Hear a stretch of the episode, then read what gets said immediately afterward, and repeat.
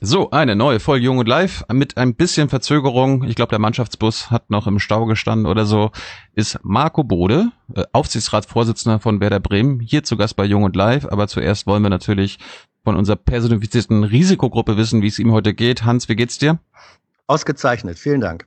Und wir haben heute Max Jakob Ost dabei, der Rasenfunk-Podcaster mit dem besten Fußball-Podcast der Welt. Danke, Max, dass du dabei bist. Wie geht's dir? Danke, wunderbar. Nach der Ankündigung natürlich. Und Marco, wie geht's dir? Schön, dass du da bist. Soweit auch ganz gut. Bisschen Zahnziehen noch und äh, noch lange Haare, wie ihr seht, aber heute Nachmittag äh, später dann noch ein Friseurtermin. habt, ihr, habt ihr eigentlich Corona-Fälle äh, bei euch in, im Unternehmen Werder Bremen gehabt oder in der Mannschaft bisher? Nein, tatsächlich äh, nicht. Also im direkten Umfeld der Mannschaft gar nicht. Ähm, und auch im Unternehmen bei den Mitarbeitern. Wir haben sehr früh einige Maßnahmen getroffen.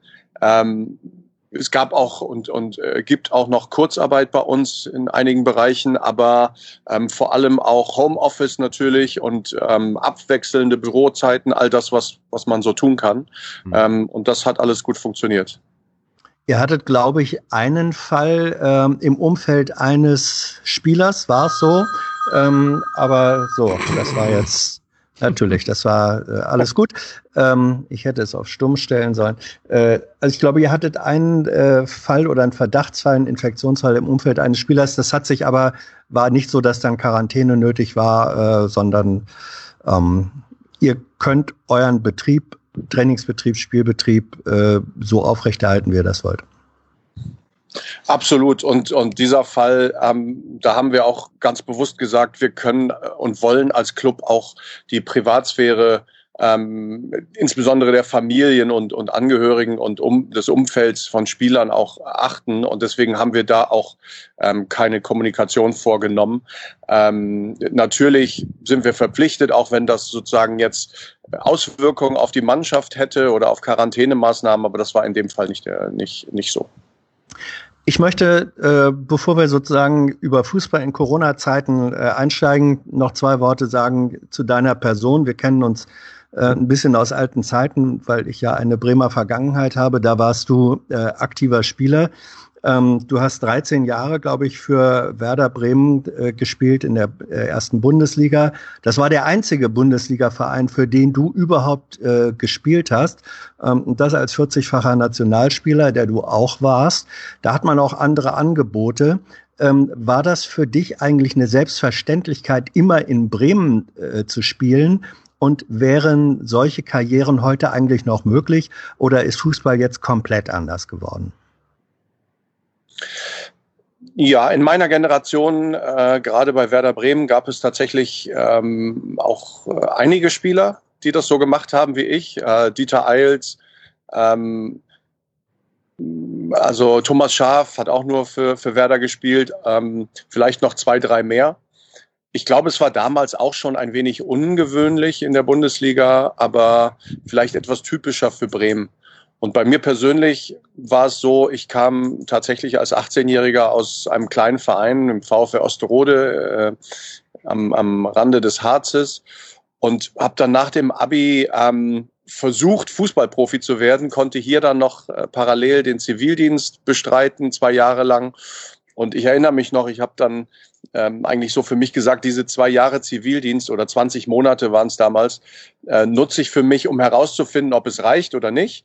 Und dann bin ich erstmal in Bremen einfach sehr glücklich gewesen und äh, auch in der ersten Phase meiner ersten Hälfte eigentlich meiner Karriere haben wir mit Otto Rehagel quasi jedes Jahr irgendwas gewonnen und da gab es wenig Grund über Wechsel nachzudenken. Später dann vielleicht eher, als ich auch Nationalspieler war, gab es auch gute Angebote, aber ähm, ich war einfach schwer wegzureißen hier, weil ich mich so wohl gefühlt habe und weil ich irgendwann dann auch für mich die Grundsatzentscheidung getroffen habe, in der Bundesliga möchte ich eigentlich nicht wechseln. Und ähm, wiederum aus dem Ausland, was insbesondere vielleicht auch England, was mich immer so ein bisschen gejuckt hätte, da gab es dann doch nicht so die Top-Angebote. Hey, liebe UnterstützerInnen, hier ist Thilo. Es gibt was Neues. Wir haben eine neue Bankverbindung. Wie ihr wisst, gibt es Junge Naiv ja nur dank eurer finanziellen Unterstützung. Wir sind nicht kommerziell, wir machen keine Werbung. Wenn ihr uns also per Überweisung, entweder einmalig oder jeden Monat per Dauerauftrag Geld zukommen lasst, ist es super wichtig, dass ihr ab sofort unsere neuen Kontodaten nutzt. Diese findet ihr in der Beschreibung. In Sachen PayPal hat sich nichts geändert. Also, danke vorab und jetzt geht's weiter. Was mich interessieren würde, gerade weil du schon so lange jetzt in diesem Verein bist, wenn wir jetzt mal gucken, die zwei Jahrzehnte seit dem Karriereende als Aktiver, was hat sich denn da am stärksten verändert in der Fußballwelt von 2002 jetzt ins Jahr 2020?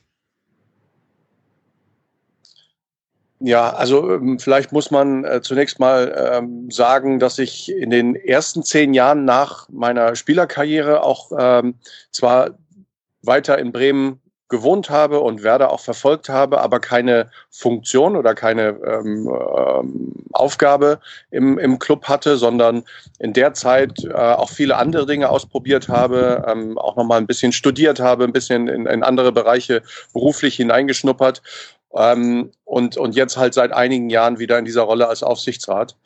Ähm, ich glaube, es hat sich noch eine Menge weiterentwickelt es ist immer ganz schwer, das sozusagen über so einen langen Zeitraum. Es sind viele kleine Dinge, ähm, aber auch so Trends, die sich, glaube ich, fortgesetzt haben, die es schon auch in den 90ern gab. Also wir haben ja seit Anfang der 90er so eine gewisse Medialisierung äh, des Bundesliga-Fußballs, auch eine Kommerzialisierung äh, vielleicht.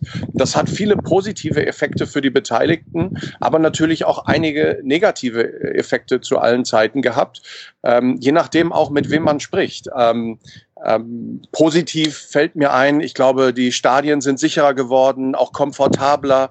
Äh, wir haben mehr Frauen in den Stadien äh, unter den Fans, insbesondere 2006. Die WM in Deutschland hat da nochmal einen Unterschied gemacht.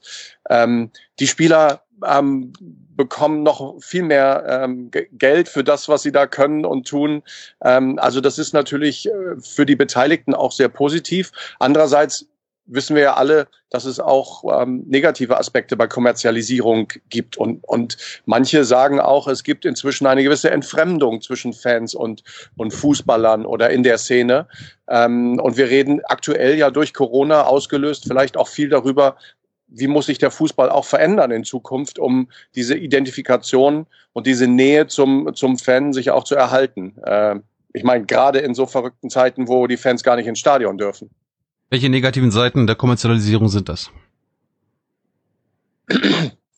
Naja, ich glaube eben, dass die Distanz zwischen den Akteuren und den Fans schon an, an einigen Stellen größer geworden ähm, ist oder sind, auch durch ähm, ja, Transfersummen, die kein Fan mehr nachvollziehen kann, vielleicht auch durch hohe Spielergehälter, ähm, gelegentlich auch durch ähm, negatives Verhalten von, von Spielern und Protagonisten. Ähm, wir, wir alle haben vielleicht so Bilder im Kopf, wo Spieler dann auch mit, mit dem Geld, was sie verdienen, protzen. Meine Haltung war immer die, ähm, das Geld zu nehmen, wenn sozusagen ähm, die Vereine es auch einnehmen und wenn, wenn der Markt das hergibt, ist ein Stück weit legitim.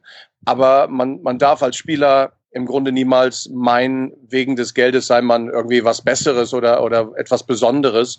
Ähm, und deswegen ähm, finde ich eben auch sehr kritisch, wenn Spieler, sei es durch Autos oder durch ein, durch einfach ein, ein unangemessenen Lebensstil ähm, eben mit diesem Geld protzen.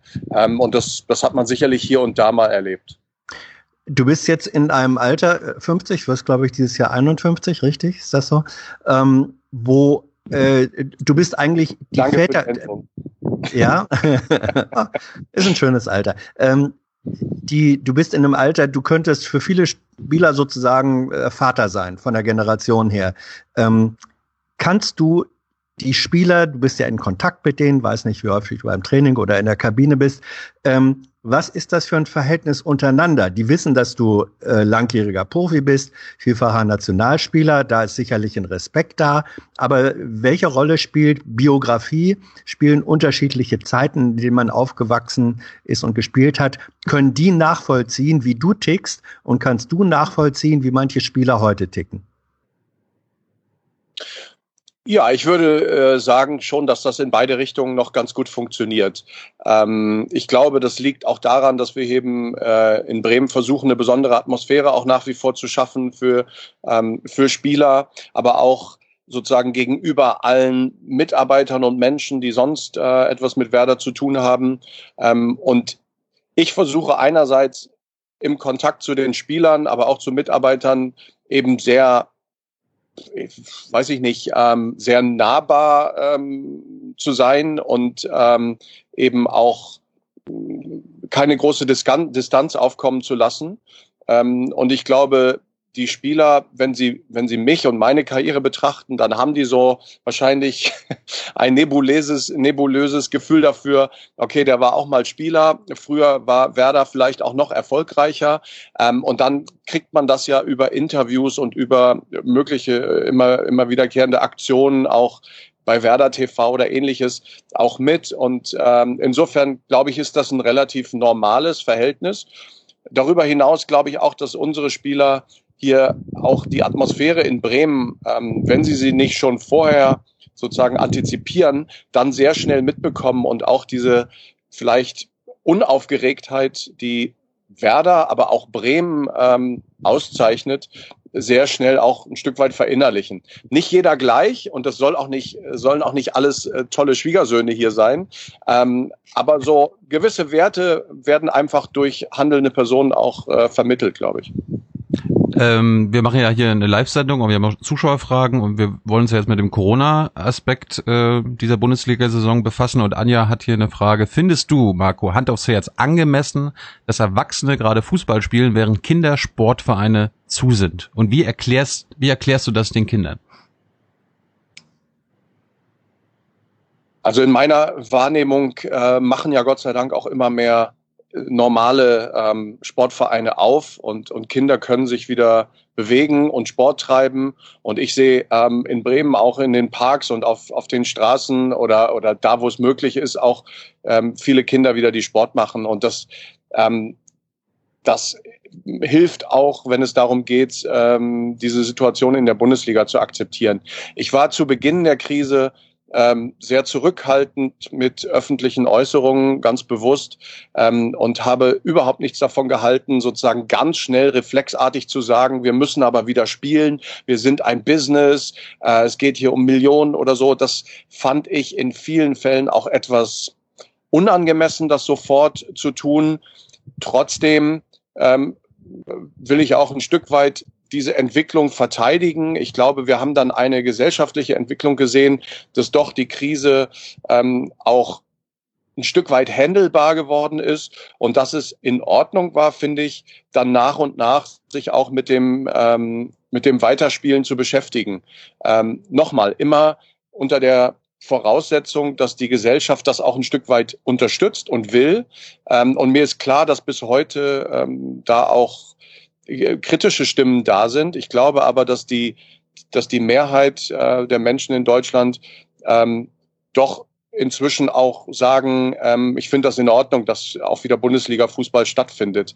Ähm, auch wenn es natürlich alles ganz anders ist als sonst. Aber ähm, jetzt alles auf Null zu stellen, ähm, hätte die Dinge, glaube ich, auch nicht besser gemacht. Mal abgesehen davon, dass es natürlich uns Clubs in große wirtschaftliche Schwierigkeiten gebracht hätte und auch hat nach wie vor. Ohne Zuschauer zu spielen ist auch ein starker Eingriff. Ähm, aber ich finde, ähm, sozusagen, äh, das würde ich jetzt antworten, dass ähm, sozusagen der Unterschied zwischen der Situation von Kindern und in Schulen und in Sportvereinen Gott sei Dank nicht mehr so groß ist wie vielleicht noch vor vier Wochen. Jetzt gibt es allerdings immer noch aktuelle Studien, wo es äh, fast eine Mehrheit kritisch sieht. Also eine YouGov-Umfrage, äh, die hatte 47 Prozent ermittelt, die den Bundesliga-Restart immer noch kritisch sehen, also aktuell, ähm, ohne sich jetzt an den Zahlen aufhängen zu wollen. Aber welche Lehren sollte denn jetzt der Fußball daraus ziehen, dass er im Grunde zum ersten Mal seit ganz langem in Deutschland eher Ablehnung als Unterstützung erfahren hat? Naja, äh, ich glaube, die Kritik hat zum Teil eben auch mit ähm, der Argumentation vielleicht zu tun. Ähm, allen Menschen, glaube ich, die Fußball und Bundesliga-Fußball verfolgen, äh, ist bewusst, dass es auch um, um viel Geld geht und dass es irgendwo auch ein, wenn man so will, ein, ein, ein Bereich unseres wirtschaftlichen Lebens auch darstellt. Ähm, was, glaube ich, viele Menschen nicht verstehen, ist, ähm, dass da Spieler sind, die sehr viel Geld für das bekommen, was sie tun, ähm, und das dann der Grund sein soll, warum äh, ganz schnell wieder sozusagen der Ball rollen sollte. Und diese Argumentation war auch problematisch aus meiner Sicht. Ich finde, es ist nichts dagegen zu sagen, ähm, dass, wenn es möglich ist, man auch wieder spielen will.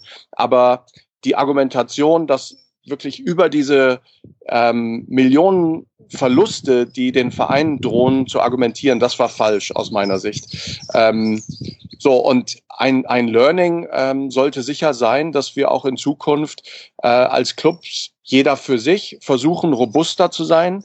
Ich weiß nicht, ob man sich auf so etwas wie Corona jetzt wirklich äh, hätte besser vorbereiten können. Ich meine, vergleichen wir mal den Bundesliga-Fußball mit der Kulturszene, mit der Musikszene, ähm, die ja zu großen Teilen immer noch nicht stattfinden kann. Da gibt es ja viele Parallelen und niemand konnte sich darauf einstellen, dass es keine Konzerte geben darf, dass, dass keine Partys mehr stattfinden dürfen und so weiter. Und das ist beim Fußball ähnlich. Und wenn man gar nicht spielen kann, dann gehen die Einnahmen aller Fußballclubs, und das betrifft ja nicht nur die Profiklubs, sondern auch Amateurfußball auf Null. Und dann ist natürlich klar, dass man in Schwierigkeiten kommt. Trotzdem sollte glaube ich, der Fußball versuchen, sich etwas robuster auch wirtschaftlich aufzustellen. Und das könnte zum Beispiel sein, indem man äh, neben, neben der Liquidität, die in der Lizenzierung abgefragt wird, eben zum Beispiel auch sowas wie Eigenkapitalquote ähm, verpflichtend ähm, zu einem bestimmten Prozentsatz äh, eben vorgibt und äh, vielleicht auch nochmal über das Verhältnis Spieler-Verein nachdenkt. Also, ähm, weil man muss ganz ehrlich sagen, das Hauptrisiko jetzt wirtschaftlicher Art haben in diesen Wochen die Vereine getragen und die Spieler zunächst mal arbeitsrechtlich eben, weil sie normale Arbeitnehmer sind, relativ wenig. Ähm, es gibt, weil du gesagt hast, das sei in der äh, Bevölkerung auch kritisch wahrgenommen worden. Äh, Im Deutschlandtrend der ARD gestern Abend äh, war eine aktuelle Zahl.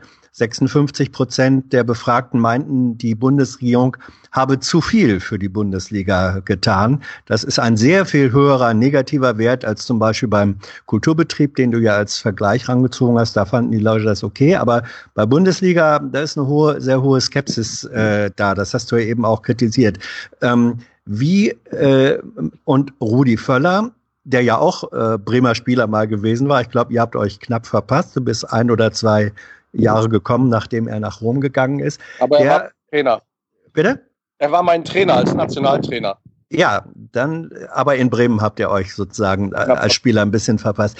Ähm, der hat, der, der ist ja ein bisschen äh, manchmal auch offensiver als du, auch, auch in der medialen Öffentlichkeit. Der hat jetzt im Grunde gesagt, ähm, oder die Hoffnung zum Ausdruck gemacht, er hofft, dass das mit den Spielergehältern, mit den Forderungen und so weiter äh, zurückgeht, dass Spieler selber so ein Stück weit, sag ich mal, realitätstüchtiger werden. Sagt er das jetzt nur, weil er als Manager sagt, äh, ich will die Ausgaben drücken oder steckt da mehr dahinter und wie ist deine Haltung dazu? Ähm, warum er das jetzt äh, gesagt hat, weiß ich natürlich nicht. Ich gehe mal davon aus, dass er es ehrlich meint. Ähm, und ich glaube auch, dass Spieler oder die große Mehrheit von Spielern ähm, jetzt auch reflektiert mit dieser Situation umgehen. Ähm, natürlich, wenn es an den eigenen Geldbeutel geht, freiwillig auf ganz viel Geld verzichten, das tut niemand von uns gern. Und selbst wenn man auch sehr viel bekommt als Fußballprofi, ähm, ist da erstmal eine gewisse Hemmschwelle. Aber ich glaube, auch Spieler begreifen, dass wir in einer besonderen Situation sind und dass, wenn man so will, jetzt ähm, die Kurve nicht immer weiter nach oben gehen kann, auch äh, bei den Gehältern, bei den Transfersummen. Insofern ähm, wird es glaube ich, ganz automatisch in den nächsten Monaten, vielleicht auch bei neuen Verträgen, Anpassungen nach unten geben. Ähm, und das das ist auch ganz normal und völlig in Ordnung. Deswegen ähm, wird ja in der Fußball-Bundesliga kein großes Problem für die Spieler entstehen. Ähm, was ich mir ein Stück weit wünschen würde, ist darüber hinaus, dass wir uns vielleicht die Regeln des Fußballs einfach auch nochmal noch mal, äh, anschauen und eben ähm, im Rahmen der Lizenzierung in Deutschland, aber vielleicht auch auf europäischer Ebene schauen, wie kann man ähm, sozusagen äh, Financial Fair Play, ähm, dieses, dieses verrückte Ausmaß bei den Transfers, die hohen Beratersummen, all diese Dinge, die irgendwie auch ein bisschen aus dem Ruder gelaufen sind, wie kann man das vielleicht wieder einfangen? Und da glaube ich nicht so sehr an eine freiwillige, freiwillige mhm. mh, auf einen freiwilligen Verzicht, sondern ich glaube, da muss man die Regeln ändern. Und das kann man nur ähm, ein Stück weit alle gemeinsam oder durch politische Entscheidungen, die ein Stück weit dann auch durch Verbände und, und die Ligen selbst in Angriff genommen werden können. Christian Seifert als DFE, DFL-Verantwortlicher hat ja auch eine Taskforce äh, angekündigt, die sich eben mit der Zukunft des Bundesliga-Fußballs beschäftigen soll. Und ich hoffe, dass das kommt und ich hoffe, dass das eben auch ernst gemeint ist und dass dann auch, wenn hoffentlich die Krise irgendwann überwunden sein wird, trotzdem noch eine Bereitschaft da sein wird, ähm, vielleicht die Dinge wieder ein bisschen in die richtige Richtung zu bringen. Du hast jetzt schon einige Punkte angesprochen, die wollen wir jetzt gleich alle vertiefen. Wir haben uns ja gut vorbereitet. Ähm, aber weil du gerade die Taskforce ansprichst, äh, keiner weiß, wer da drin sitzt. Weißt du das? Nein, äh, ich glaube, das weiß im Moment noch niemand. Ähm, ich denke, dass in der DFL-Spitze ähm, und, und da wahrscheinlich auch im Präsidium darüber diskutiert wird, dass vielleicht aber auch die Mitgliederversammlung der 36 Fußballclubs dann abschließend ähm, darüber entscheiden werden. Ähm, ich könnte mir vorstellen, dass vielleicht auch einige äh, Experten, die sozusagen jetzt nicht selbst Akteure sind im, im Profifußball, ähm, mit hinzugezogen werden könnten und vielleicht auch sollten. Ähm, aber ich glaube, da also ich zumindest habe da noch keine Informationen. Experten vom FC Bayern München und im BVB vielleicht?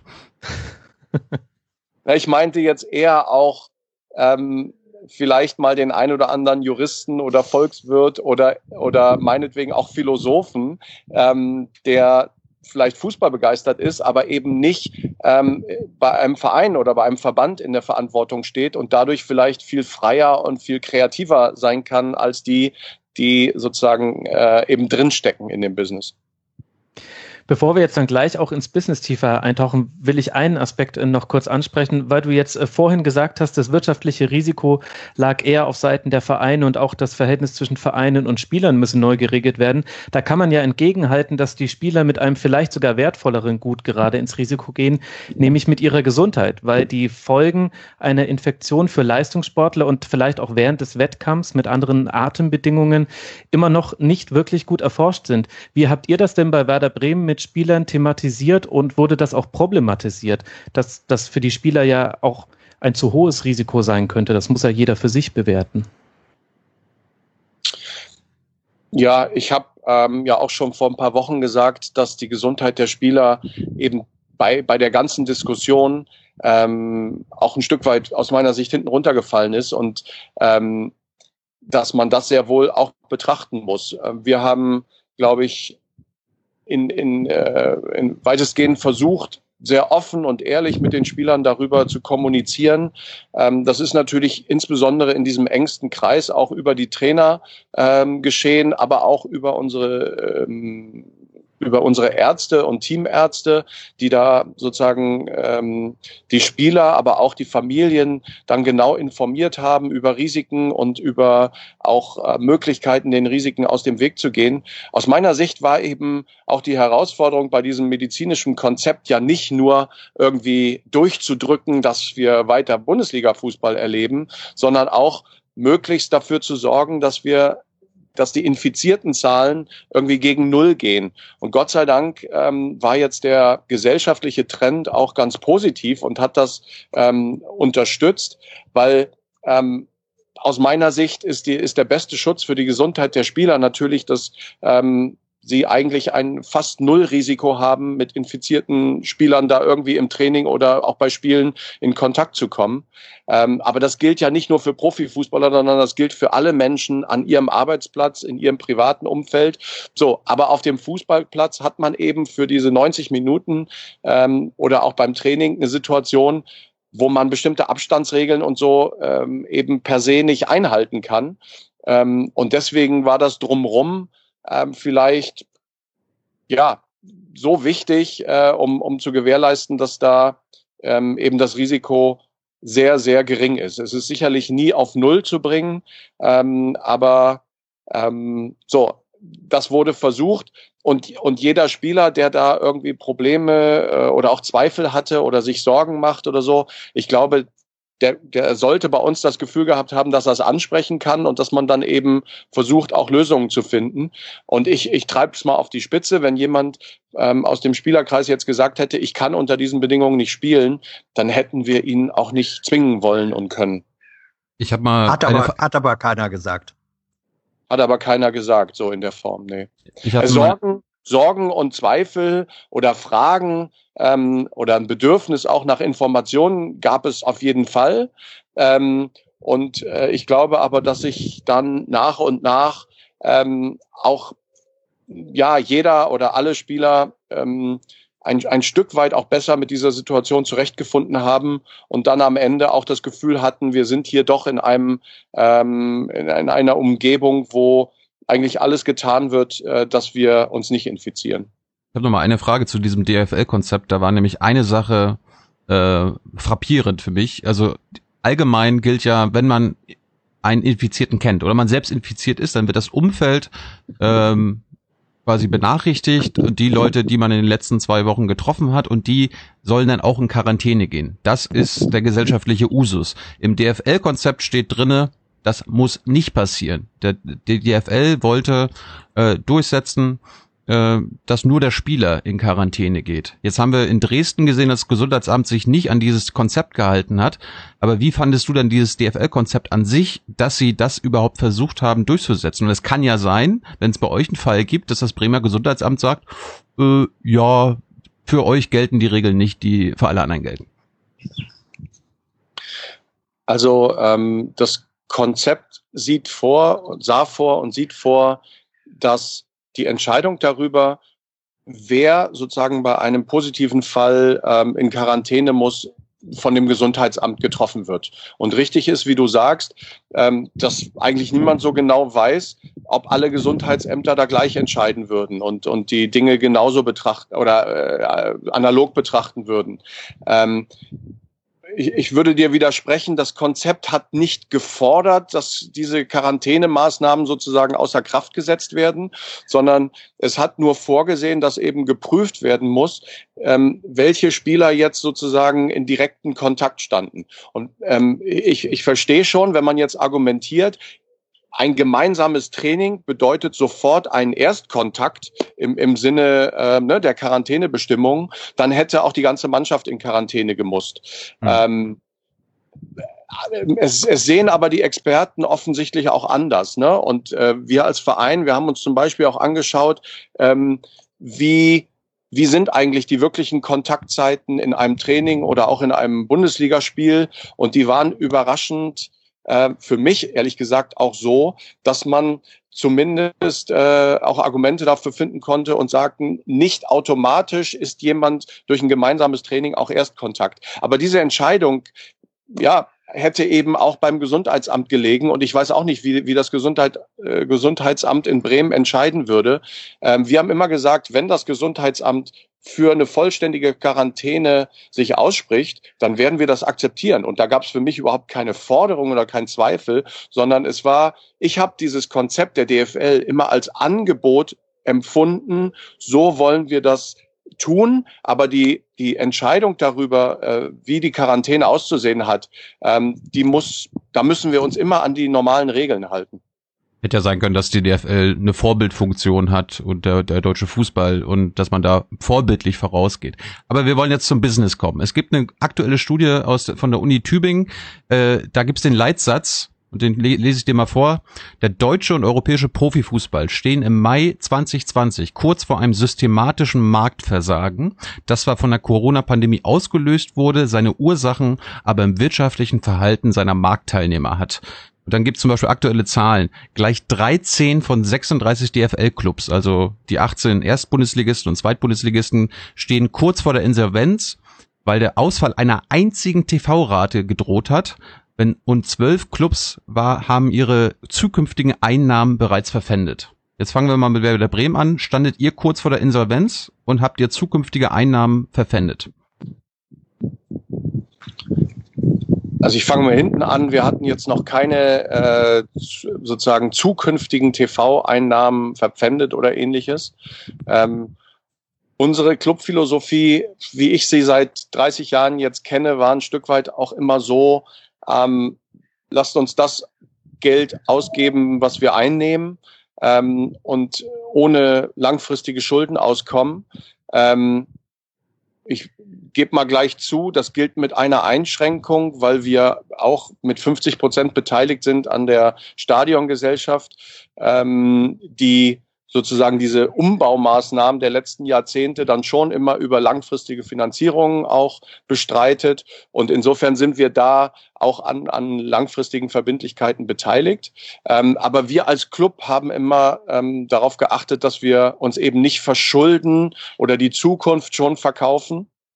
Ähm, aber, und jetzt sage ich das auch ganz selbstkritisch, wie fast alle anderen vermute ich und denke ich, ähm, haben wir plakativ gesprochen von der Hand in den Mund gelebt. Und alle Einnahmen, mit denen wir rechnen konnten, also insbesondere TV-Gelder, aber auch ähm, Stadion äh, Einnahmen wie Ticket äh, oder auch aus Sponsoring, haben wir sofort wieder verplant, äh, um ähm, sozusagen eine möglichst sportlich erfolgreiche und attraktive Mannschaft hinzubekommen ähm, und haben da wenig Reserven äh, bilden können.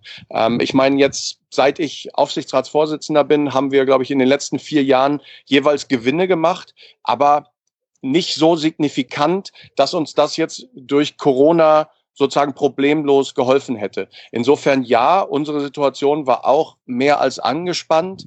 Ähm, vor der Insolvenz?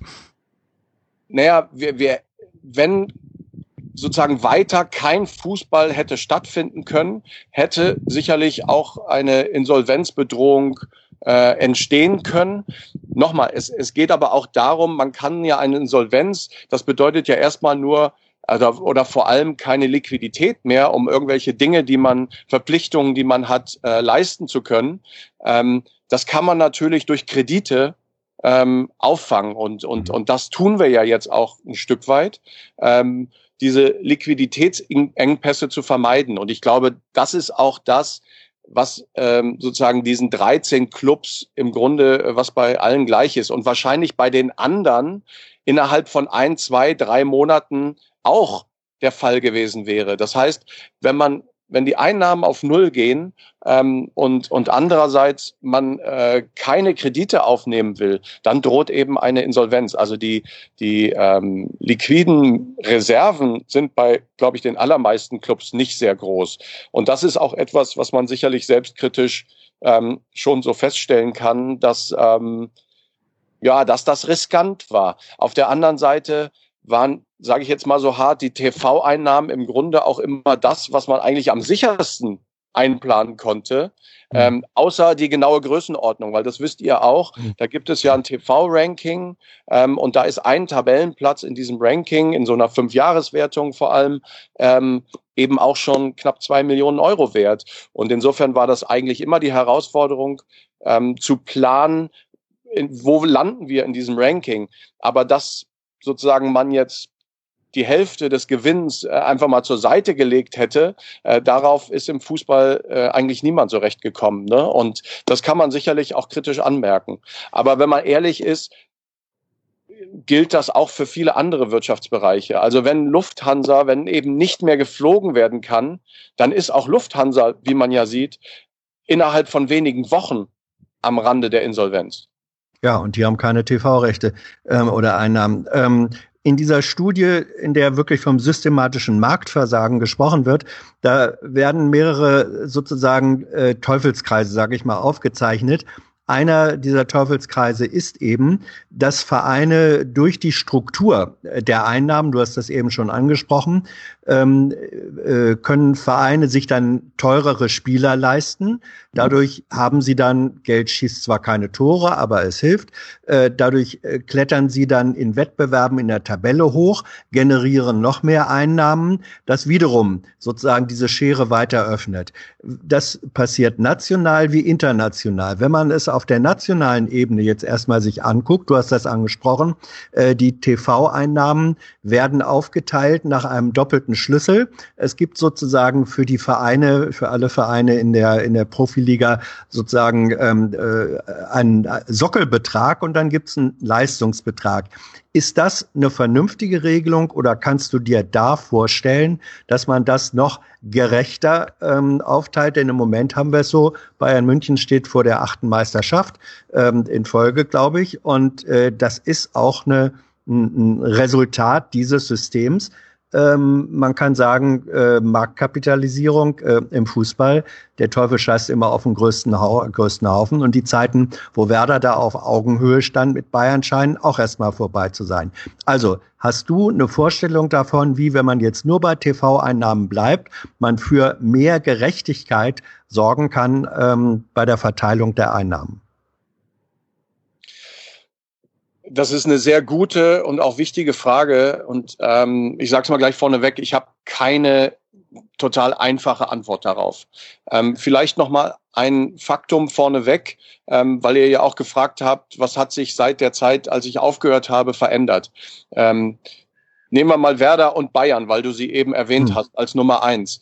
Ähm, der, der Faktor zwischen unseren Umsätzen in 2002 ähm, sozusagen lag ungefähr bei, bei 2,5 glaube ich. Also Bayern hat 2,5 mal so viel Umsatz gemacht und hatte dadurch auch ungefähr 2,5 mal so viel Mittel für den Spielerkader zur Verfügung. Heute ist dieser Faktor wahrscheinlich knapp sechs. Das zeigt nur noch mal, wie die Schere auch auseinandergegangen ist. Ähm, jetzt muss man ehrlicherweise sagen, dass die TV-Gelder dabei zwar eine große Rolle spielen, ähm, aber nicht nicht alleine. Es gibt viele ähm, andere Bereiche, wo die Bayern eben auch ähm, und, und die sportlich erfolgreicheren und größeren Clubs erfolgreicher waren und sind als, als wir ähm, als, sagen wir mal, eher kleinerer Club. Ähm, da ist Stadiongröße relevant, da sind Sponsorings relevant, aber auch Internationalisierung. Ich glaube, die Bayern haben vor zwei, drei Jahren mal über 100 Millionen allein durch Merchandising eingenommen. Ähm, das ist fast unser Gesamtumsatz in dem Jahr gewesen. Ähm, so, aber ich will gar nicht ausweichen. Ich komme jetzt mal zu den TV-Einnahmen. Ähm, da ist es so, dass man auch nochmal unterscheiden muss zwischen der nationalen Ebene und der internationalen Ebene.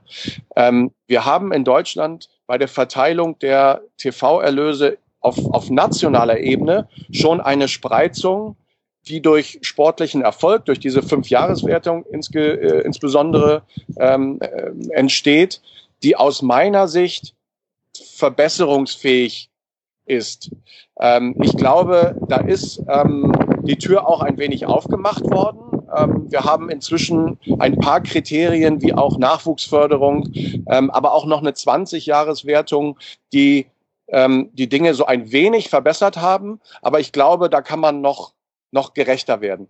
Ähm, auch zum Beispiel bei der bei, der, bei den Bundesliga-Rechten, aber aus dem internationalen Topf. Das ist sozusagen ein Topf, der sich füllt aus Erlösen, ähm, wo jetzt sozusagen die Bundesliga in Asien, in der ganzen Welt vermarktet wird. Ähm, diese Verteilung äh, muss aus meiner Sicht auf jeden Fall auch nochmal betrachtet werden und kann verändert werden. Und dann, und das ist nochmal ein entscheidender Punkt, hast du aber zusätzlich noch eine entscheidende Schwelle und das ist die Schwelle der internationalen Wettbewerbe. Ähm, wir wissen eben oder wir sehen das und, und da ist die Schere auch sehr weit auseinandergegangen, dass die Clubs, die insbesondere Champions League spielen, die machen eben dann einen Quantensprung. Ähm, und das verstärkt auch sozusagen diesen äh, Unterschied zwischen den erfolgreichen und den weniger erfolgreichen Clubs nochmal immens. Ähm, weil das sind sozusagen ja UEFA-Töpfe, die mit der Bundesliga erstmal nichts zu tun haben, aber die dann auch deutlich, deutlich im zweistelligen Millionenbereich liegen ähm, und wo dann einfach ähm, Clubs, die regelmäßig Champions League spielen, äh, sehr davon profitieren.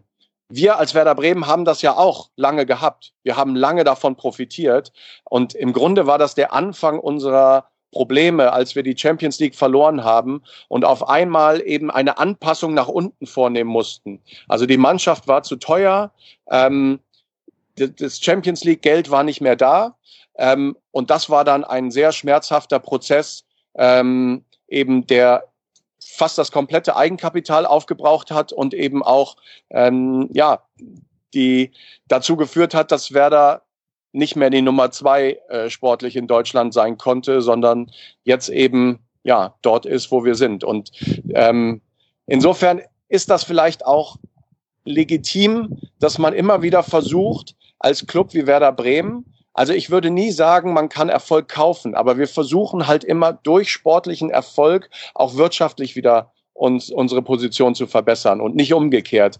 Aber dafür muss man eben ja, wie wir hier im Norden sagen, äh, relativ hart am Wind segeln auch, was Einnahmen und Ausgaben an, angeht. Ähm, also das ist ein sehr schwieriges Thema. Ich will nur sagen, äh, es, es, es ist da nicht zu leicht oder es ist nicht so leicht zu sagen, das ist der richtige Weg, sondern wir versuchen schon wirtschaftlich sehr vernünftig zu agieren, aber trotzdem, wenn man ehrlich ist, ist das primäre Ziel eines Fußballclubs eben sportlicher Erfolg. Ähm, und das will man erreichen ohne, also ich glaube, Bruchhagen hat es mal so explizit ausgedrückt, den Erfolg, den sportlichen Erfolg maximieren, ohne insolvent zu gehen. Das ist so eigentlich die, die, äh, die Situation eines Fußballclubs. Marco, äh, die Studie sagt, äh, wir haben es hier mit einem weiten Teilen kranken Wirtschaftssystem zu tun. Ihr müsst ja alle daran Interesse haben, dass das Ding euch nicht um die Ohren fliegt. Und jetzt können wir ja mal äh, radikal solidarisch sein. Erklär uns doch mal, was dagegen spricht. Angenommen, angenommen, ihr bekommt eine Milliarde. Wir, wir stellen jetzt immer die, die Zahl eine Milliarde in den Raum. Was spricht dagegen, dass diese TV-Einnahmen aus, aus nationaler, von, von den nationalen äh, Fernsehgeldern gleich verteilt werden. Für jeden, jeder bekommt dasselbe. Was spricht dagegen? Ihr seid eine Demokratie in der DFL. Warum wird das nicht so gehandhabt? Warum wird, äh, warum, warum, warum werden die Champions League Einnahmen nur auf die vier Champions League Teilnehmer verteilt und nicht auf alle anderen, damit die ganze Liga vom Erfolg der deutschen Mannschaften profitiert? Was spricht dagegen gegen radikale Solidarität? Also, ähm, wenn ich dich jetzt richtig verstanden habe, das eine ist, man kann die TV-Einnahmen, die mit der Bundesliga zusammenhängen, könnte man paritätisch für alle gleich verteilen. Ja. ja. Ähm, das war, glaube ich, vor 25 Jahren sogar schon mal der Fall. Mhm. Also, ähm, wenn du mich so direkt fragst, würde ich provokativ antworten, das kann man machen. Ähm, und es gibt auch gute Gründe dafür. Mhm. Es gibt allerdings vielleicht auch den einen oder anderen Grund dafür ähm, zu sagen, die, die sportlich sozusagen einen besseren Job machen, die sich mehr anstrengen, die vielleicht auch eine bessere Nachwuchsförderung haben oder sonst was, die, die hätten, die sollen mehr bekommen. Ähm, aber das ist eine, eine Diskussion, die man führen kann. Mhm. Ähm, ich sage jetzt aber auch genauso hart, wenn man das für den nationalen Topf machen würde, ähm, würde das ähm, helfen möglicherweise, um, um die Sache etwas gerechter zu machen. Andererseits ähm, ändert es nicht alles auf einen Streich, weil äh, wir zum Beispiel würden vermutlich so mehr oder weniger grob das gleiche kriegen wie jetzt. Weil wir eben so in der Mitte stehen im Moment im TV-Ranking oder irgendwo in der Mitte. Also die, die Aufsteiger würden ähm, sehr viel mehr bekommen und die an der Spitze Bayern und, und Dortmund würden weniger bekommen. Die Zweitligisten äh, auch würden mehr bekommen. Bitte? Die Zweitligisten würden auch mehr bekommen. Ach so, du willst es über alle 36 Clubs ja. gleich verteilen? Ja. Radikal okay. solidarisch, Marco.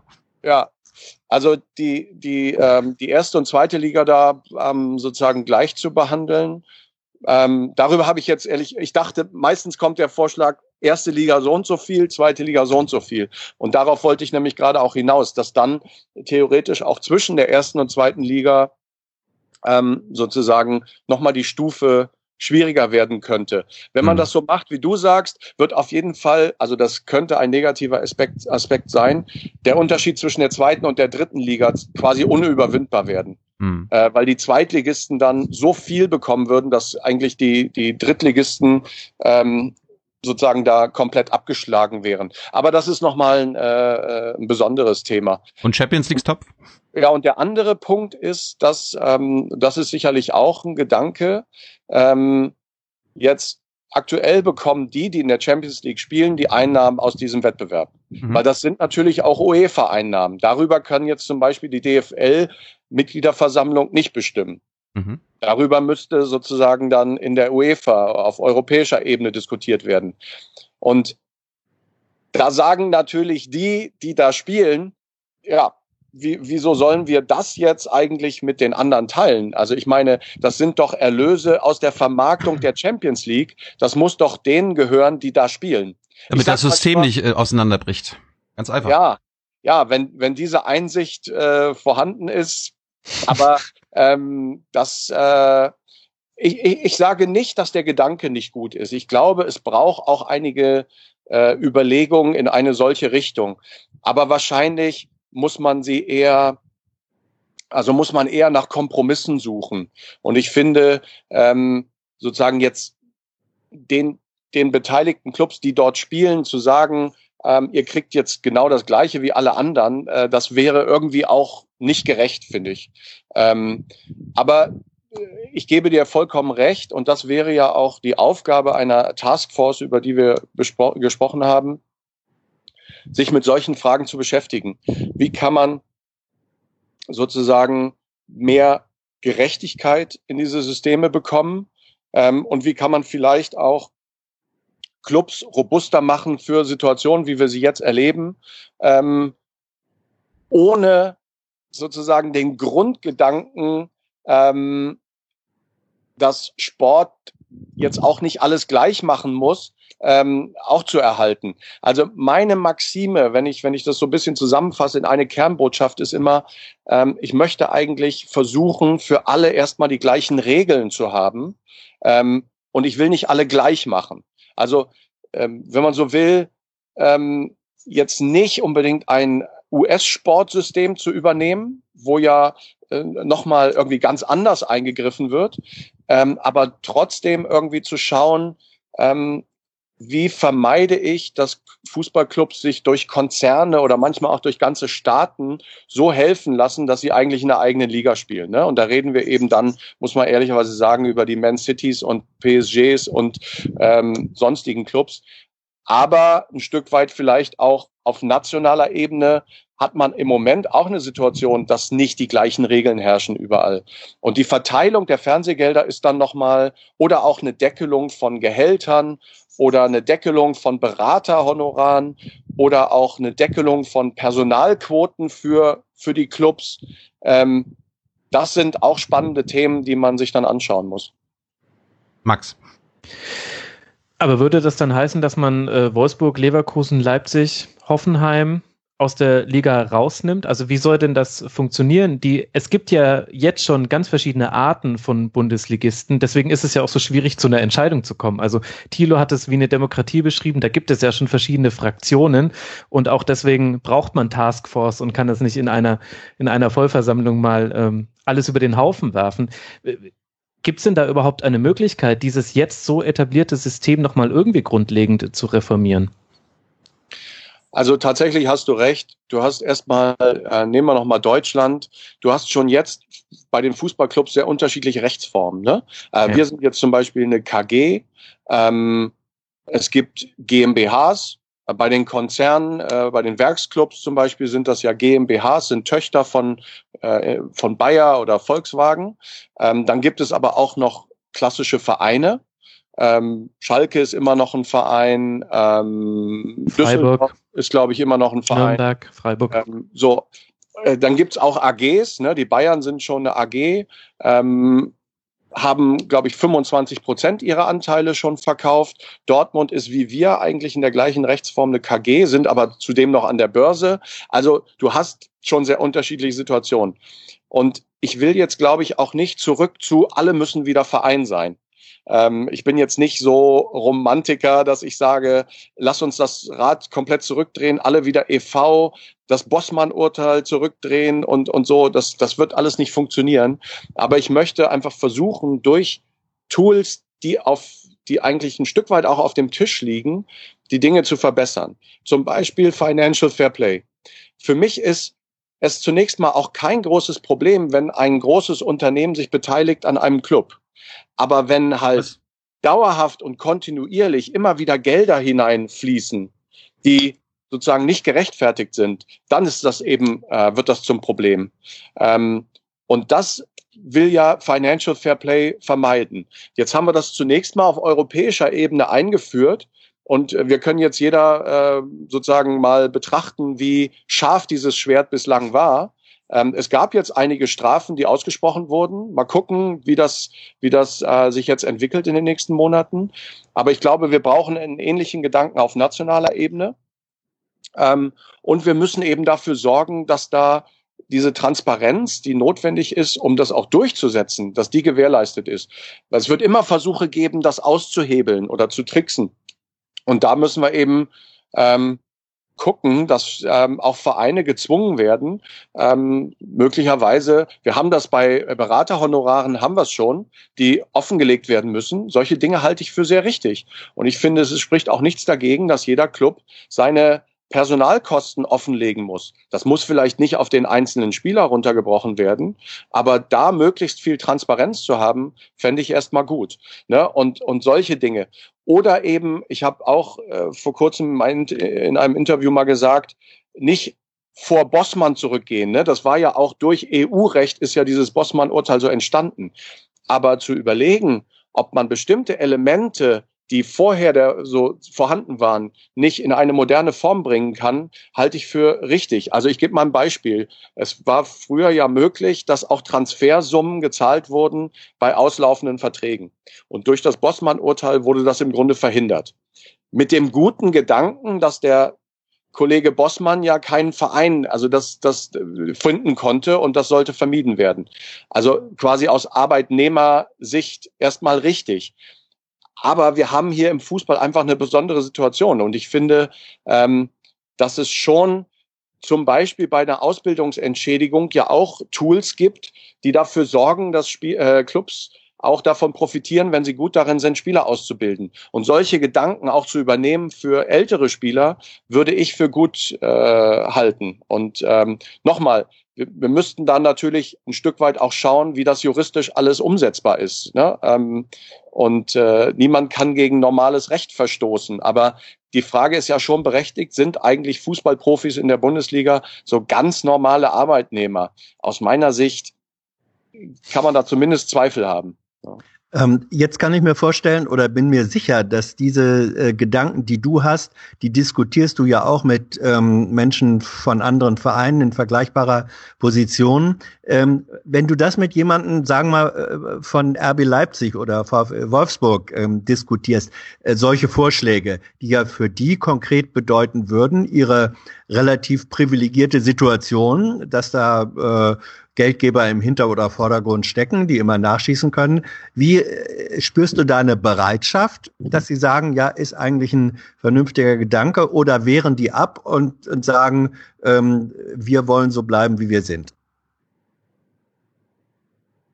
Ja, das ist natürlich schon ein, äh, ein schwieriger Punkt in, in dieser Diskussion. Ähm, ich glaube, es gibt immer eine Tendenz, ähm, nehmen wir mal die DFL-Mitgliederversammlung, wenn da 36 Clubs zusammenkommen ähm, und, und äh, schwierige Fragen diskutiert werden, dann gibt es immer die Tendenz, dass jeder erstmal durch seine eigene Vereinsbrille schaut und ganz schnell rechnet, was würde die Regelung jetzt für mich bedeuten, verbessert oder verschlechtert das meine Situation.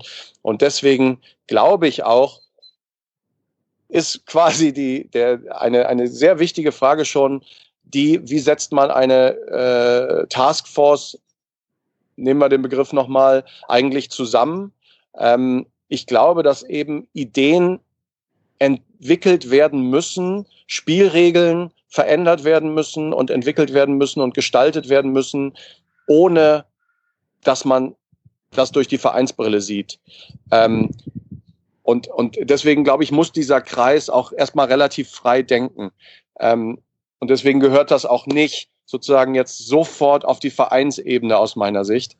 Ähm, wir haben heute eine andere Position als vor zehn Jahren. Vor zehn Jahren als Champions League Club hätten wir möglicherweise auch gesagt, ähm, ne, egoistisch gedacht, das wollen wir nicht, äh, das kann nicht sein und äh, es, es muss doch irgendwie die sportliche Leistung auch betrachtet werden und all das. Ähm, und, und ich glaube, man muss für die unterschiedlichen Positionen ähm, Verständnis haben, aber trotzdem sich auch ein Stück weit frei machen, wenn man Regeln festlegt. Ähm, und man muss eben schauen, der Fußball ist etwas ganz Besonderes. Äh, nehmen wir die Bundesliga, da sind 18 Clubs, das sind Konkurrenten, die streiten in jedem Spiel um den Sieg und auch über die Saison um die beste Position. Andererseits schaffen sie aber auch alle gemeinsam als Kooperation etwas Besonderes, nämlich die Bundesliga. Mhm. Ähm, und insofern ist das eben etwas anderes als auf dem, in der freien Wirtschaft. Ähm, wir gehören irgendwie zusammen und wir sind aber auch Wettbewerber. Und diese, diese ähm, Zielkonflikte, die sollte man am besten mal sich anschauen, ohne als Club darauf zu schauen. Und deswegen ähm, ist es, glaube ich, ganz, ganz schwer zu sagen, wer, wer kann da die besten Ideen entwickeln. Aber ich glaube, die müssen sehr frei ähm, und, und, und kreativ daran gehen müssen.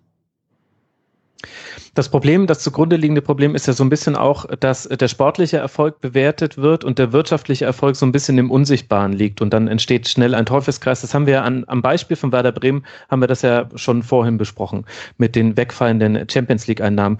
Jetzt hast du ja schon das Wort äh, Transparenz genannt. Das wäre ja, wenn, wenn man ein mehr Regeln etablieren möchte, dann gehört dazu zwingend ein transparenterer Umgang mit Zahlen, eine Offenlegung von Zahlen und vielleicht auch eine gewisse mehr ein, die Möglichkeit, auf diese Zahlen zu gucken. Ähm, du hast ja schon gesagt, dass du dir mehr transparent wünschst. Da würde mich zum einen interessieren, welche Zahlen sind das konkret, die man da auflegen sollte? Und zum anderen auch vorgeschoben noch die Frage, warum ist eigentlich der Fußball so intransparent? Auch in solchen Fällen wie Football Leagues zum Beispiel, wo man auch hätte sagen können, dieser Blick in diese Branche könnte jetzt ein heilsames Gewitter sein. Nein, im Gegenteil, man hat eher versucht, den Whistleblower wegzubekommen und sich noch mehr abzukapseln. Warum muss der Fußball, der ja viel Gutes bewirkt und auch ja ein, ein, ein schönes Unterhaltungsprodukt ist, warum muss der so intransparent sein? Also aus meiner Sicht muss er das nicht. Es wird aber immer gewisse Akteure ähm, geben, die natürlich auch von Intransparenz profitieren. Welche? Ähm, Berater, Spieler, Vereine, das ist je nach Situation äh, auch, auch unterschiedlich.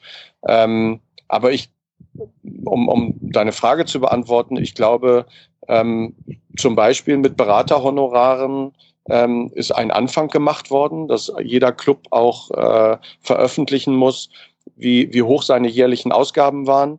Ähm, ich denke, dass man das auch für andere Bereiche wie Spieler oder den Gesamtetat zumindest äh, der Lizenzabteilung machen könnte, dass man das aber auch vielleicht im Bereich Sponsoring. Ich meine, wenn wir uns Financial Fair Play anschauen, dann ist ja häufig ein eine, eine Möglichkeit eben, die genutzt wird, um, um Geld immer wieder in einen Club zu geben, äh, wird eben durch Sponsoring gemacht.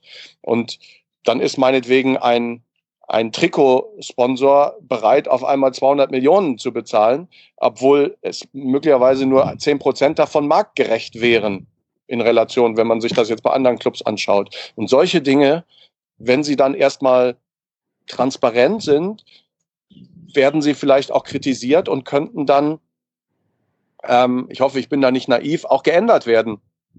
Aber ähm, so Transparenz soll ja im Grunde dann ein, ein Werkzeug sein, ähm, um auch auf Missstände sozusagen aufmerksam zu machen. Das ist ja ein Stück weit immer auch die, die Aufgabe von Medien.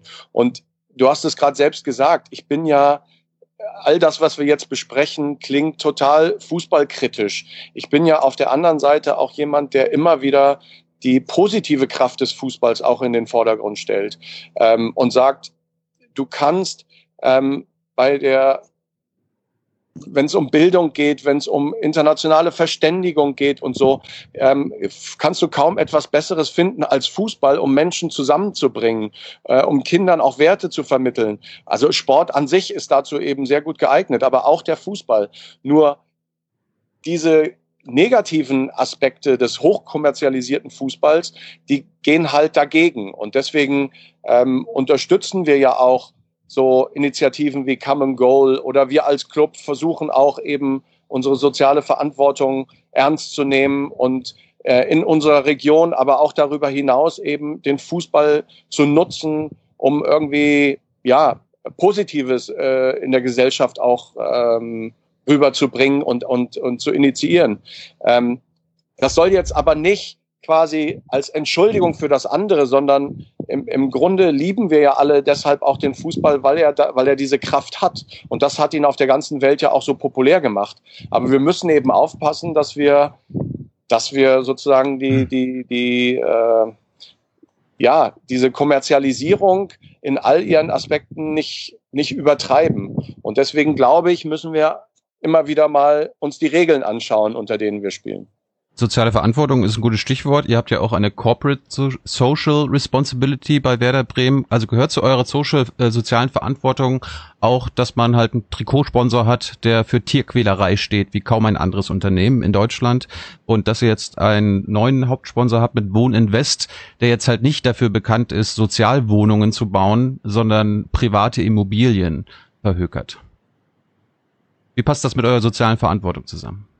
Also letztere These ist sehr gewagt. Also ich glaube, da bist du äh, nicht gut informiert. Wohninvest bauen, bauen, bauen, bauen die soziale Wohnung?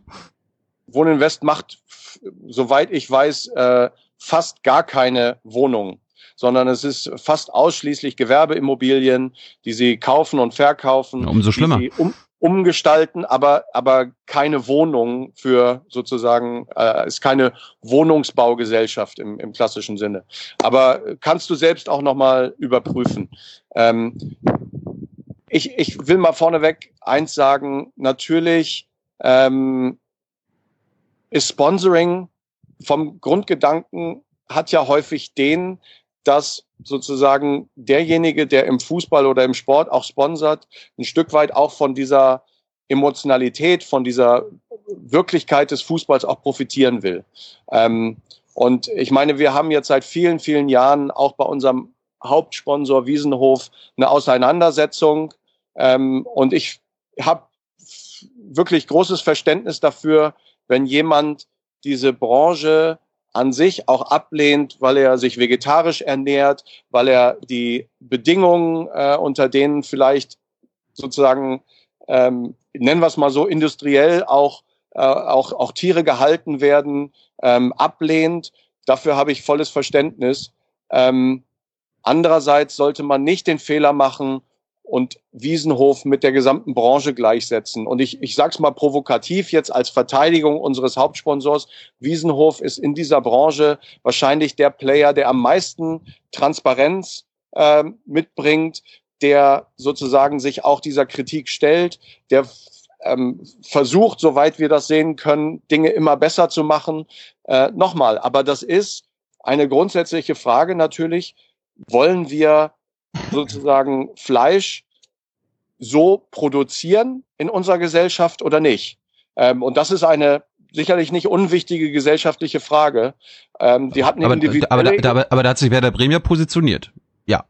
Ja, wir, wir sagen als Club, ähm, dass wir diese Partnerschaft sehr wohl so leben können und wollen, weil sich Wiesenhof eben auch ähm, uns gegenüber da immer sehr transparent und sehr offen ähm, positioniert hat.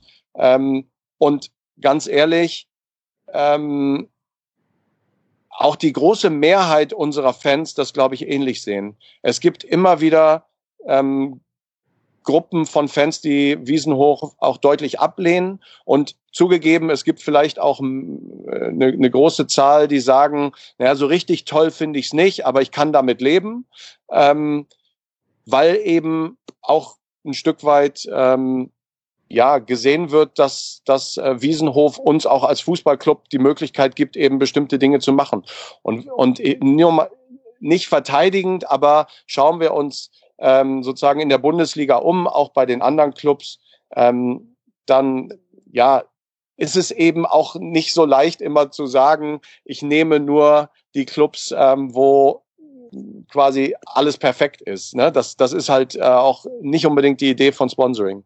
Aber man könnte ja über äh, moralische rote Linien reden. Ich meine, ihr würdet wahrscheinlich auch kein Hauptsponsoring von Heckler und Koch machen, also dem deutschen Waffenhersteller. Ist auch, die machen auch ein legales Geschäft, aber ich kann mir nicht vorstellen, dass ihr das macht.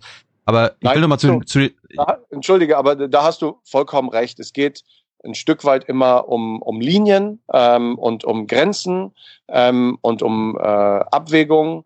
Aber ähm, ja, da versuchen wir sozusagen für, den für uns richtigen Weg zu finden. Äh, Max kann gleich mit mir nochmal zur Seite springen, aber ich will über die, über die Spielerberater nochmal reden. Du hattest wahrscheinlich auch einen Spielerberater. Nein. Er hat. Oh, gut, aber es, du, die meisten Spieler haben Spielerberater, die, die arbeiten für den Spieler. Also wenn als, als Journalist oder als Moderator hat man ja auch irgendwie einen Agentin und einen Agent, dem bezahle ich aus meinen Einnahmen. Warum bezahlt eigentlich der Spieler nicht den Spielerberater bei einem Transfer oder bei Vertragsgesprächen? Was hat der Verein damit zu tun? ja, das äh, erklär du es mir. Max. also ähm, als ich als ich mit dem Fußball aufgehört habe, äh, ich habe tatsächlich nie selbst einen Berater gehabt. Ähm, ich hatte mal am Ende meiner Karriere oder so Ende der 90er Kontakte zu ein, zwei Beratern, ähm, die dann für mich so ein wenig sich in England auch umgeguckt haben. Ähm, aber ich habe all meine Verträge und Dinge ähm, sozusagen, das war ja nun auch, weil ich nur bei Werder war, ein bisschen leichter vielleicht, immer selbst verhandelt. Und wenn ich ein Angebot von Bayern oder Dortmund oder Schalke hatte und und auch da habe ich mal Gespräche geführt, dann habe ich die immer selbst geführt. Ähm, und ich muss auch sagen, die, die Manager, mit denen ich damals zu tun hatte, ähm, angefangen von Uli Hoeneß oder, oder äh, Michael Mayer oder, oder Rudi Assauer, die haben sich, glaube ich, auch eigentlich immer gefreut, dass sie direkt mit dem Spieler sprechen konnten. Aber ist das nicht, ist das nicht ein Warnsignal, wenn sich der Verhandlungspartner freut? Absolut.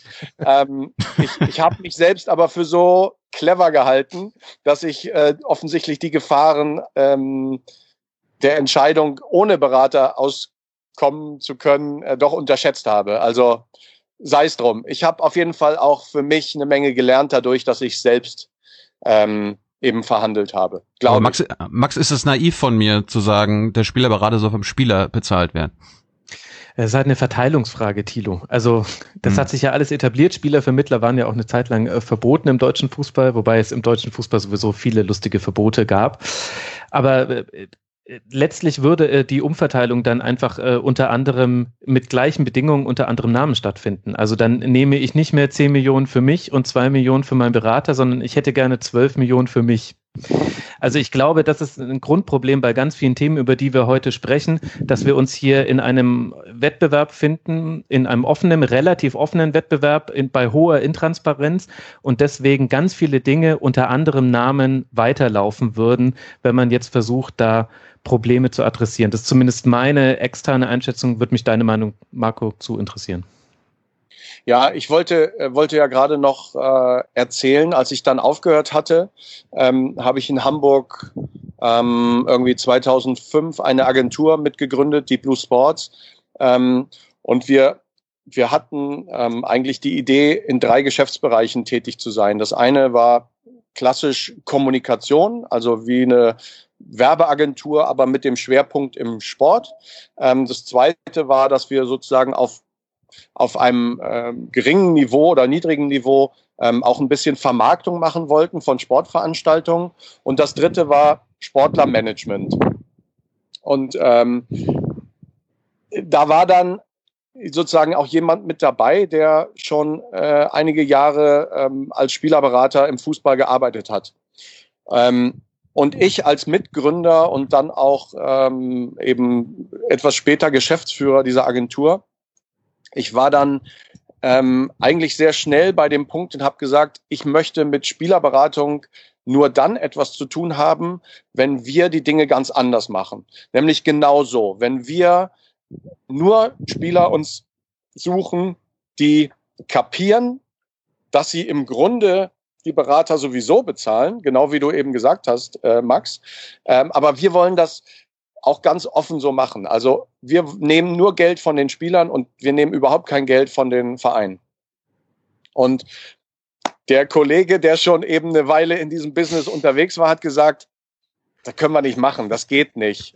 Äh, da finden wir die Spieler nicht und die Vereine erklären uns auch für verrückt so ungefähr. Also ich wollte eigentlich genau diesen Weg gehen und ich finde auch bis heute spricht viel dafür, das so zu machen, weil am Ende, wenn ein Spieler gut beraten sein will, dann soll er auch dafür bezahlen.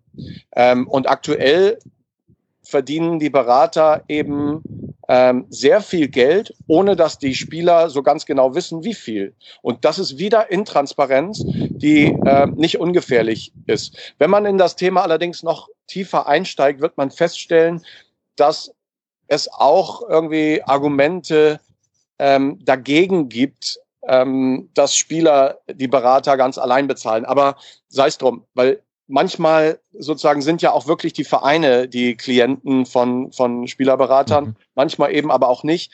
Ich glaube aber, dass der Grundgedanke äh, auch da den Spielern transparent zu machen, am Ende, wenn der Berater sein Honorar beim Verein kriegt, dann ist das eigentlich Geld, was du auch hättest kriegen können.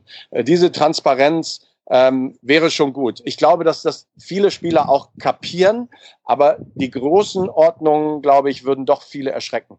Mhm. Thilo, wir sollten, glaube ich, äh, auch noch ein paar Zuschauerfragen mit reinnehmen. Ähm, kurze Frage. Ähm, machen Spielerberater oder macht zu viel an Spielerberatertätigkeit Spieler unmündig?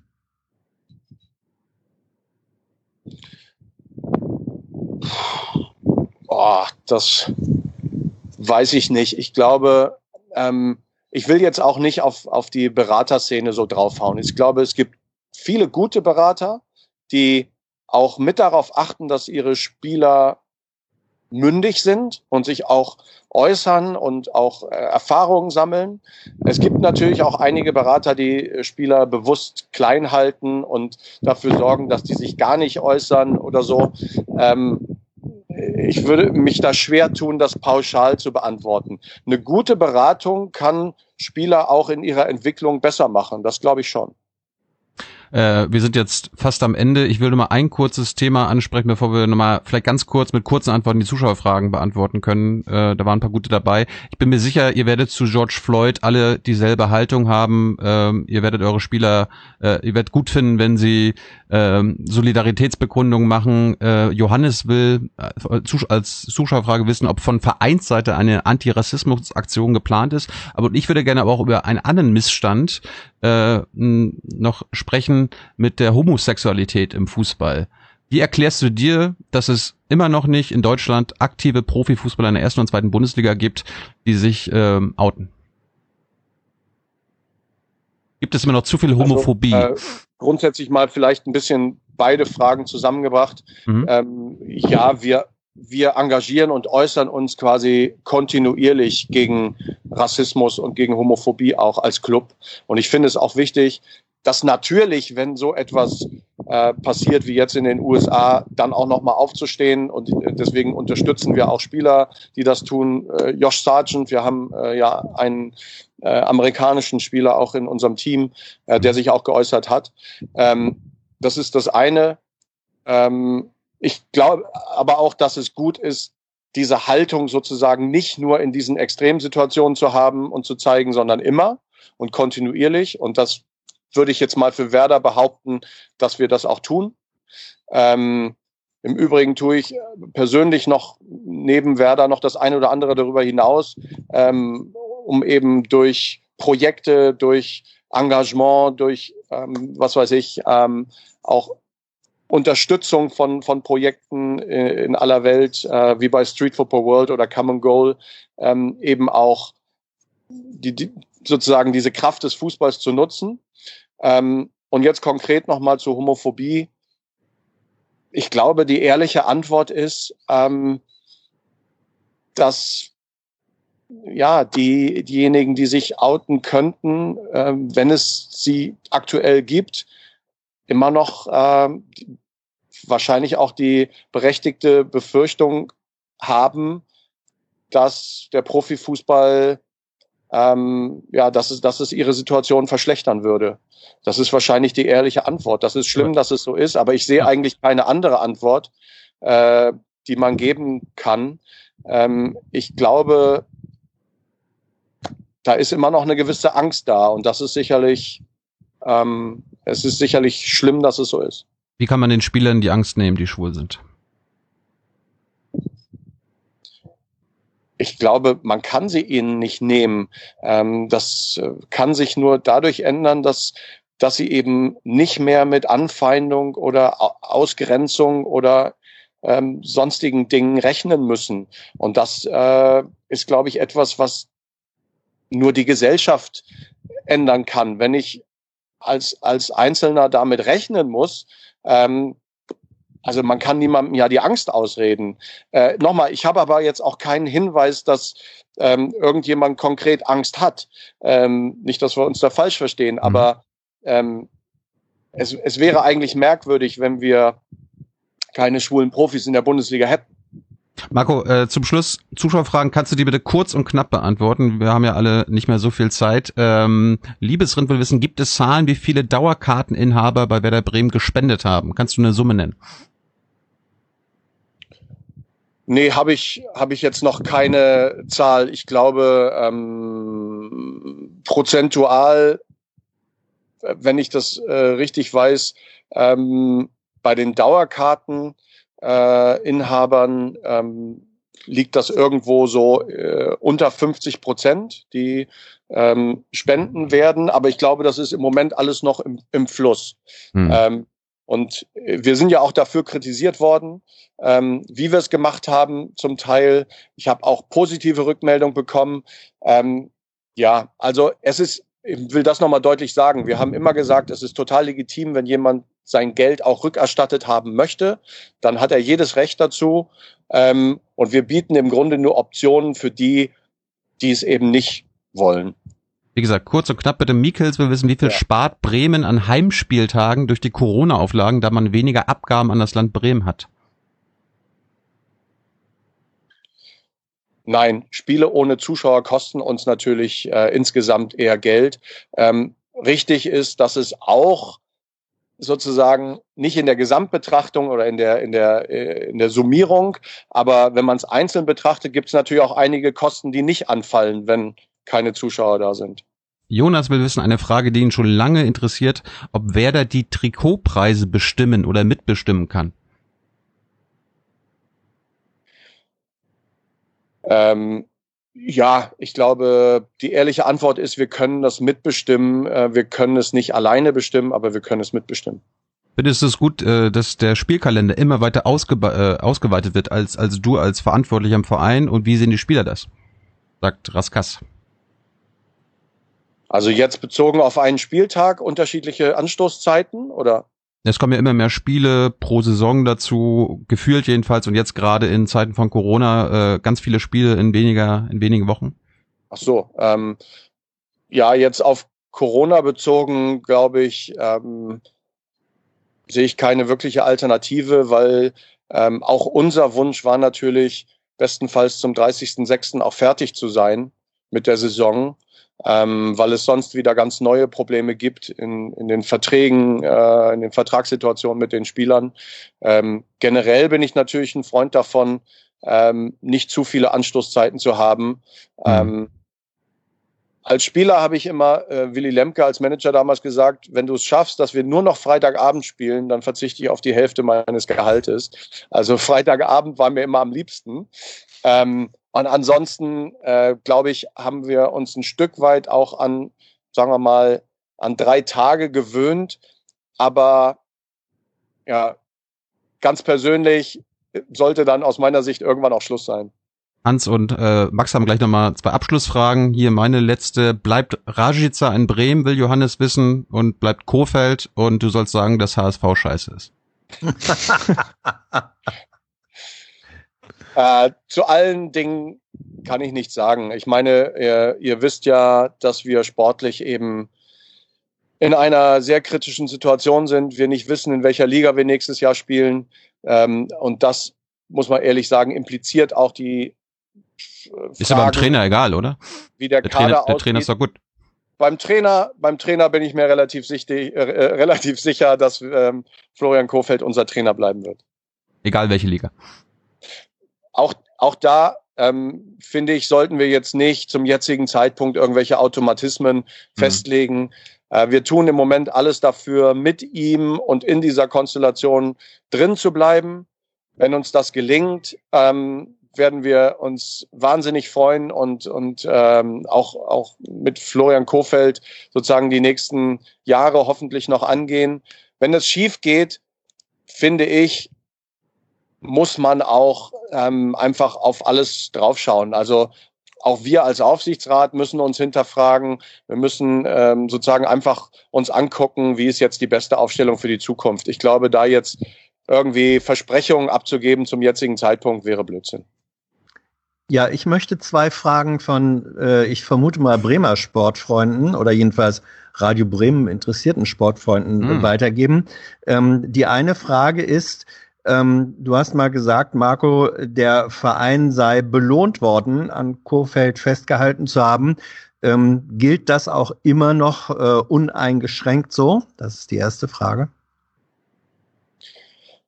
Ja, Fußball ist ja immer sehr kurzfristig. Ich habe diesen Satz, glaube ich, oder in diesem, also zumindest im Zusammenhang habe ich das nach den sieben Punkten gesagt, die wir aus drei Spielen geholt haben. Jetzt haben wir gegen Frankfurt verloren. Jetzt wird sicherlich viele geben, die sagen, äh, vielleicht sieht das jetzt schon wieder anders aus. Ähm, für mich gilt das immer noch. Ähm, und aber auch nicht nur durch die Punkte oder durch die Ergebnisse belegt, sondern ähm, ich bin sowieso davon überzeugt, dass es die richtige Entscheidung war, an Florian festzuhalten. Und dann meine ähm, allerletzte Frage ist, ähm, du hast das schon angedeutet, zweite Liga ist eine nicht unmögliche Perspektive. Ähm, wie geht eine verantwortliche Vereinsführung mit dieser Situation um? Habt ihr jetzt schon parallel laufende Planungen? Plan A, erste Liga, Plan B, zweite Liga? Oder äh, sagst du, sagt ihr, nee, das machen wir erst, wenn es tatsächlich feststeht? Ich wollte Transparenz. Ne? Wir haben äh, in diesem Jahr und im Übrigen auch ähm, in, in den letzten Jahren immer auch eine Planung für die zweite Liga gehabt. Ähm, auch wenn wir, also im vergangenen Jahr waren wir, glaube ich, zum gleichen Zeitpunkt, was die Spieltage angeht, ähm, auf der sicheren Seite. Ähm, da haben wir vielleicht darauf verzichtet. Aber immer wenn eine theoretische Chance besteht, auch abzusteigen, muss man sich im Rahmen der Lizenzierung sowieso schon ein Stück weit damit auseinandersetzen. Ähm, und ich glaube, jetzt in einem Jahr wie in diesem ähm, umso mehr. Ähm, das heißt aber nicht, dass wir ja, uns in irgendeiner Weise da ergeben und, und das hinnehmen wollen, sondern wir tun auf der anderen Seite natürlich alles, um das zu verhindern. Aber es ist, wäre unprofessionell, das nicht mal zu durchdenken. Max. Okay, ich habe noch ganz viele Fragen, aber ich beschränke es jetzt auf eine. Was, was, was würde mit Werder Bremen passieren, wenn am 19. Juni, wenn ja die TV-Rechte vergeben werden sollen, nach aktueller Planung, äh, eine niedrigere TV-Geldeinnahme zu Buche stünde? Wenn man eben also das, was man schon mal mit Champions League-Einnahmen hatte, jetzt dann nochmal machen müsste mit dem Faktor TV-Gelder? Ähm, ich, ich formuliere mal ein bisschen provokativ. Ich glaube, das wäre kein großes Problem. Ähm, weil anders als damals, als wir die Champions League verloren haben, äh, bedeutet ja eine, eine Reduzierung von TV-Einnahmen insgesamt, ähm, das auch für, für alle die gleiche Situation. Damals waren wir aus der Champions League raus und mhm. haben natürlich dann eine viel schlechtere Position gehabt gegenüber allen anderen Clubs durch den Verlust. Ähm, wenn, wenn es so sein sollte, dass die TV-Erlöse zurückgehen, dann gilt das für alle und ich glaube, das wäre manageable, würde man vielleicht sagen. Ähm, vor allem, allerdings steht ja jetzt im Juni noch nicht fest, wie das genau aussehen wird, sondern da beginnt, glaube ich, diese Phase der Auktion. Ähm, und eine Entscheidung wird man, glaube ich, erst äh, dann zu einem deutlich späteren Zeitpunkt haben. Und das betrifft ja dann aber auch erst die Phase ab 21, äh, mhm. 22. Insofern, wenn man sich darauf einstellen kann, ähm, dann ist es, glaube ich, auch für jeden Club möglich, das so einzuplanen. Und dann gehen eben möglicherweise auch ähm, Gehaltskosten und Transferkosten und so weiter auch insgesamt zurück. Und ähm, das ähm, kann, glaube ich, den Fußball nicht gefährden. Marco, die restlichen Fragen von Max kannst du vielleicht in seinem eigenen Podcast, wie gesagt, dem besten Fußball-Podcast Deutschlands, dem seriösesten Fußball-Podcast ja, Deutschlands äh, beantworten. Ich äh, stelle da gerne einen Kontakt Mach her. Jetzt hast, jetzt hast du noch die ja, wirklich die drei. Jetzt hast du wirklich ja, die drei. Na, halt, Thilo, Entschuldigung, ich muss einmal quergrätschen, auch wenn er muss los. Karte er muss weg. Ja, ich, ich, ich weiß es. Ja, ich weiß es ja. Äh, Marco, hast du Lust in der Taskforce mitzumachen? Sag ja. Ja, ja, ich habe ich hab, äh, auf jeden Fall Lust, ähm, sozusagen auch da mitzugestalten. Nochmal, ich habe ja gesagt, vielleicht ist es gar nicht so sinnvoll, wenn im ersten Schritt schon ganz viele Vereinsvertreter dabei sind. Aber ähm, Lust hätte ich schon. Max sollte dann auch da rein, finde ich. Und die drei Standardfragen dieser Sendung sind, hast du eine Buchempfehlung für unsere jungen Zuschauer? Was liest du gerade? Ähm, also ich, ich gebe eine Empfehlung eines Buches, was ich nicht, also das lese ich gerade im Grunde nochmal. Ich habe mhm. es schon äh, ein oder zweimal gelesen. Das ist eines meiner Lieblingsbücher. Ich sage aber vorneweg, ist kein ganz leichter Stoff. Es geht um die Art, wie wir denken. Ähm, und von einem Psychologen, Kahnemann oder Kahneman, schnelles Denken, langsames Denken, ist mein absoluter Buchtipp. Also ein Film, eine Filmempfehlung. Oder eine Serie, eine Serie auf Netflix oder so. Ähm, Jetzt sag nicht das Wunder von Bern, oder? nee, das, ähm, das, Wunder von der Weser. Der Weser, ja, ja, genau. ich überlege überleg gerade, ähm, ein ganz schönen Film, ist schon, ist schon alt, aber ich finde so ähm, von, von Sportfilm, also The Last Dance brauche ich nicht mehr empfehlen. Ich glaube, das ist genug empfohlen worden, habe ich oh ja. auch gesehen. Mhm. Äh, Michael Jordan, ähm, den ich auch immer großartig fand und den man jetzt aber auch nochmal in dieser Serie neu kennenlernt. Ähm, ansonsten vielleicht ein Filmtipp, etwas pathetisch, aber trotzdem sehr schön, Forrester gefunden äh, oder Finding Forrester im Original. Mhm. Ähm, Finde ich auch eine ganz schöne Geschichte. Liebe Hörer, hier sind Thilo und Tyler. Jung und Naiv gibt es ja nur durch eure Unterstützung. Hier gibt es keine Werbung, höchstens für uns selbst. Aber wie ihr uns unterstützen könnt oder sogar Produzenten werdet, erfahrt ihr in der Podcast-Beschreibung. Zum Beispiel per PayPal oder Überweisung. Und jetzt geht's weiter. Und was hast du gehamstert in Sachen Corona, ne? Klopapier? Eig eigentlich nix. äh, nee, eigentlich wirklich nichts, außer, außer Zeit. Ich glaube, ähm, meine Erfahrung war auch, dass man sehr viel Zeit hatte. Ich bin extrem viel Fahrrad gefahren ähm, in den letzten Wochen. Das war ein positiver Aspekt. Ich lebe allerdings auch hier relativ privilegiert am Rande von Bremen und bin sozusagen in fünf Minuten sofort am Deich. Und äh, da spürte man dann irgendwie von der Situation gar nichts mehr, wenn man da durch die Natur fährt. Marco, vielen, vielen Dank für deine Zeit. Wir haben es äh, ein bisschen überzogen, aber äh, das war quasi die Rache dafür, dass du 20 Minuten zu spät bist. Sorry nochmal fürs Verspäten. Kein Problem. Äh, vielen, vielen Dank auch an Hans Jessen, der den Kontakt hergestellt hat aus alter Radio Bremens Zeit noch und natürlich an Max Jakob Ost, dem Podcaster vom Rasenfunk. Ich sage jetzt nicht nochmal meine lobenden Worte. Und danke an, an das Publikum mit den zahlreichen Fragen. Ich konnte leider nicht alle verwenden. Ich habe aber viele in meine Fragen mit eingebaut und antizipiert. Danke dafür und äh, schönes Wochenende und ein erfolgreiches Spiel am Wochenende, Marco.